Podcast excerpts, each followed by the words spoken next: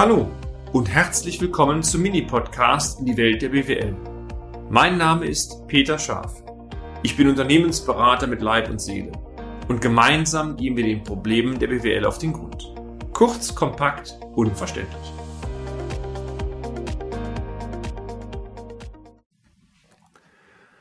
Ist mein Unternehmen fit for future? Teil 2. Es ist immer wieder schön, meine sehr verehrten Damen und Herren, wenn es Wiederholungstäterinnen und Täter unter Ihnen geben, gibt, die sich immer wieder einen neuen Podcast meines Hauses, wie sagt man so schön, hineinziehen oder hineinpfeifen.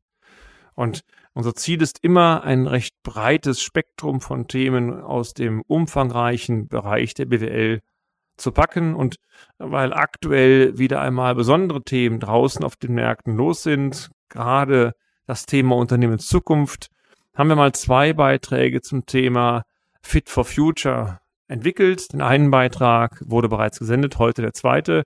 Also sinngemäß, was sind denn die Faktoren oder Aspekte, die wichtig sind, damit ein Unternehmen, damit Ihr Unternehmen dauerhaft zukunftsfähig bleibt? Heute Teil zwei.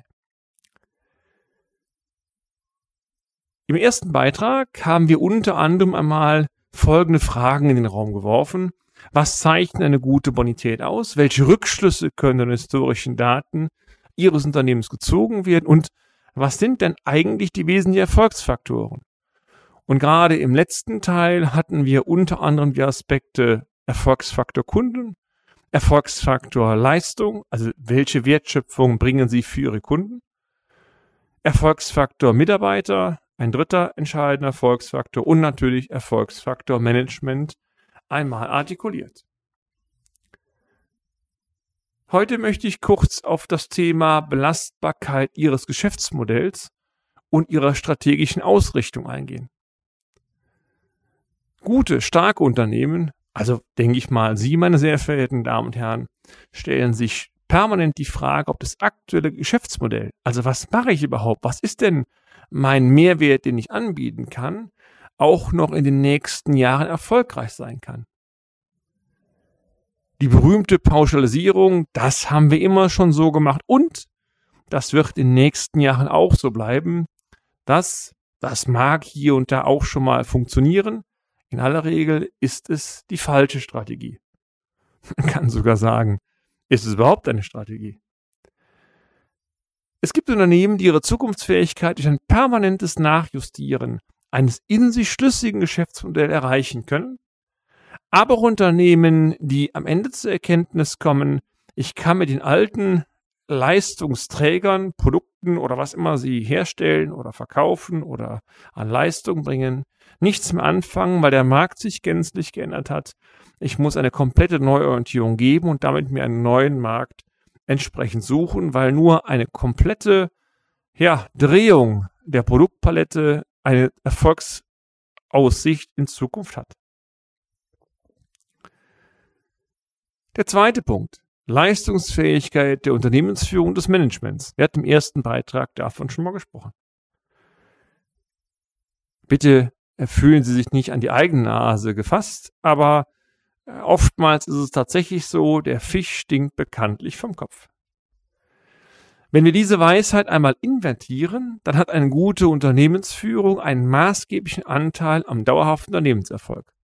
Soll nicht bedeuten, dass ein, zwei, drei, vier handelnde Personen alles machen, tun und dass nur die erfolgreich sind oder die entscheidend sind, dass unten gute Zahlen rauskommen. Ohne gute Belegschaft klappt es nicht. Aber wenn die richtigen strategischen Weichen frühzeitig gestellt werden, die Produktpalette ständig nach den Wünschen des Marktes ausgerichtet sind, optimale Ressourcen in der Produktion bestehen oder geschaffen werden, die richtige Belegschaft akquiriert, fortgebildet und auch motiviert wird, dann, dann kann fast nichts schiefgehen.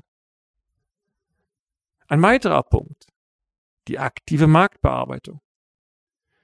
Bei einer sehr guten Auftragslage, das erleben wir im Handwerksbereich immer wieder manche Branchen, Baubereich zum Beispiel, Heizung, Sanitär, Elektro, ist ungeheuer schwer, überhaupt ein Unternehmen zu bekommen. Auftragsvorlauf zurzeit ohne Ende. Das heißt also, ähm, Sie können sich glücklich schätzen, einen solchen Partner zu haben. Das verführt aber diese Unternehmen oftmals dazu, alte Stammkunden, die auch schon mal Wünsche haben, letztendlich zu vernachlässigen, weil sie dafür keine Zeit haben. Das sind aus unserer Sicht strategische Unzulänglichkeiten, die zwar heute vielleicht gar nicht wehtun, aber die sich spätestens in der Konjunkturflaute richtig rächen können. Übertrieben? Vielleicht neue Aufträge ablehnen, keine neuen Kunden mehr aufnehmen, um dafür nicht eine Auslastung zu fahren von 130 Prozent plus X, sondern eher, nennen wir es mal, unter 100 Prozent zu gehen und Luft zu haben für wesentliche Stammkunden, die natürlich auch ihre Wünsche und Bedürfnisse haben. Konkret, eine permanente Kundenpflege in Kombination mit kontinuierlichen Marketingaktivitäten stellen bei guten Unternehmen, und ich denke, dazu gehören Ihre Unternehmen auch, eine Selbstverständlichkeit dar. Da in der aktuellen Zeit nicht nur die Absatzlage manchmal ein Thema sein kann, vor allem die Beschaffungsseite, wer kann mir überhaupt liefern? Wann kann er oder sie liefern und zu welchem Preis kann er liefern? Riesenturbulenzen unterworfen ist, sollte ein aktives Marketing sich auch auf die Lieferanten und damit die Beschaffungsseite äh, erstrecken oder dies mit einbeziehen. Haben Sie das Thema ESG-Risiken, Nachhaltigkeitsthemen fest im Blick? Spätestens Ihre Hausbank übrigens wird Sie mit diesem Thema entweder schon geärgert haben oder künftig ärgern. Lassen Sie mich ein paar Worte zum Thema Nachhaltigkeit und ESG anführen.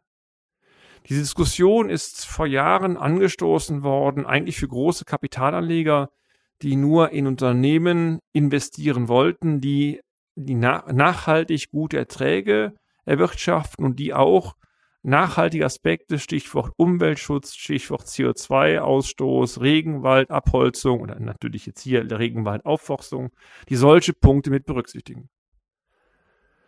Mittlerweile hat die Diskussion so zugenommen, nicht nur aufgrund von Umweltthematiken, sondern auch, dass beispielsweise die Bankenaufsicht ähm, darauf geht und sagt, wenn du nicht zum Beispiel nachhaltige Konsumtrends mit berücksichtigst als Unternehmen, beispielsweise sie stellen Plastikgabeln her, der Gesetzgeber sagt, Plastik ist out, ähm, Einweggabeln sind eh schlecht und wenn sie überhaupt benutzt werden, Strohhalme genauso, dann müssen sie aus nachwachsenden Rohstoffen kommen.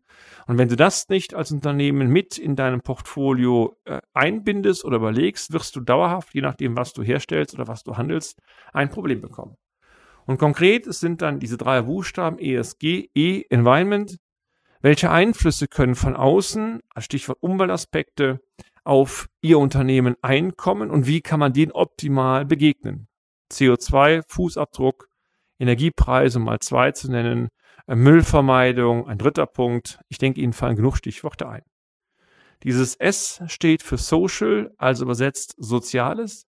Auch diese Aspekte gewinnen immer mehr an Bedeutung. Es sind teilweise oder oftmals große Modeketten oder Modenamen, Labels in Verruf geraten, weil sie hochwertige Kleider, Anzüge verkaufen, die aber unter fürchterlichen Bedingungen herstellen lassen. Das heißt also, die Wertschöpfungskette liegt dann beim Hersteller und die armen Damen und Herren, die diese, die Sachen dann bearbeiten müssen, verdienen fast nichts. Da sind Riesenumbrüche im Markt. Stichwort Kaffee, ähnlich, wo es immer mehr so Aspekte gibt, fair gehandelter Kaffee und wo es genug Produkte gibt, wo sie sagen oder wo der, der Hersteller sagt, wenn du den Kaffee kaufst, wird ein gewisser Betrag direkt an die Kaffeeplantagenbesitzer, ähm, also an die Kleinbauern durchgegeben damit die dort ein besseres Ausbrot kommen. Solche Geschichten, also faire Entlohnung sind Aspekte, die da, Arbeitsbedingungen, die da eine Rolle spielen. Und das G steht für Government, also letztendlich Unternehmensführung, gesetzliche Auflage und so weiter. Also auch zum Beispiel Compliance-Richtlinien, aber auch Themen wie externe Vorschriften, Gesetze, die am Ende vielleicht eine strategische Änderung Ihres Unternehmens bewirken müssen oder bewirken. Die Hausbank, wie ich schon erwähnt, wird künftig nach diesen Punkten stärker fragen. Quintessenz?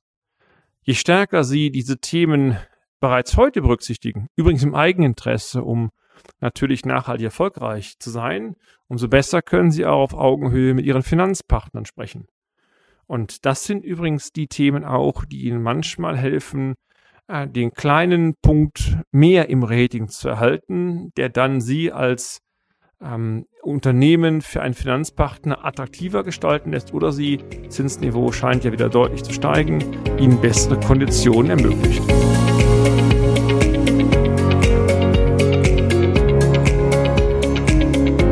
Lassen Sie mich, meine sehr verehrten Damen und Herren, ein Fazit ziehen. Unser Ziel, mein Ziel war es, in diesem Beitrag, wie in den vielen anderen auch, Ihnen einige Impulse zu geben, Antworten zu geben, vielleicht an welchen Punkten Sie ja, schrauben können, welche Punkte vielleicht zu berücksichtigen sind, um Ihr Unternehmen dauerhaft zukunftsfähig zu erhalten. Herausgestellt sei an dieser Stelle nochmals, dass es selten eine Entscheidung ist, die Sie treffen und dann wird alles gut.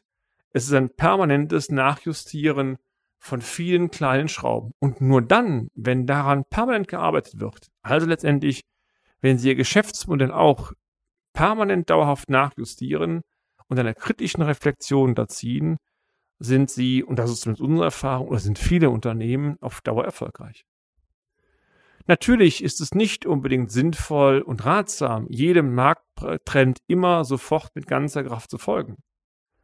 Das richtige Händchen, ein entsprechendes Feingefühl, ja, und manchmal auch ein Quäntchen Glück, das, das sollte dazugehören. Sollte sich der eingeschlagene Weg einmal als nicht zielführend erweisen oder sich die Rahmenbedingungen geändert haben, dann, dann ist das auch kein Beinbruch. Entscheidend ist, Sie erkennen es und handeln entsprechend, letztendlich, indem Sie eine andere Richtung einschlagen. Lassen Sie mich abschließend noch einmal die Sicht des Feuerwehrmannes oder die Sicht des Zugführers einer freiwilligen Einheit einfügen. Wenn Sie merken, es funktioniert nicht, Brechen Sie den Löchangriff ab, entscheiden Sie neu, nehmen Sie einen weiteren Angriff zur Brandbekämpfung vor und versuchen Sie optimal mit den Ressourcen, die Sie haben, die Aufgabenstellung zu lösen. Das, meine sehr verehrten Damen und Herren, war zwar Feuerwehrlatein, aber ich glaube, die Botschaft, die können Sie auf praktisch alle Unternehmen anwenden. Abschließend noch, Hellsinn kann keiner. Wir, ich, ich zumindest nicht. Bleiben Sie dabei. Bis zum nächsten Beitrag. Ihr Peter Schaaf. Und damit sind wir auch schon am Ende des heutigen Podcasts. Haben wir Ihr Interesse geweckt? Fein. Dann besuchen Sie uns doch einmal auf unserer Homepage unter www.scharf-office.de und schalten Sie auch beim nächsten Mal wieder ein auf eine kleine Reise in die Welt der BWL. Ihr Peter Scharf.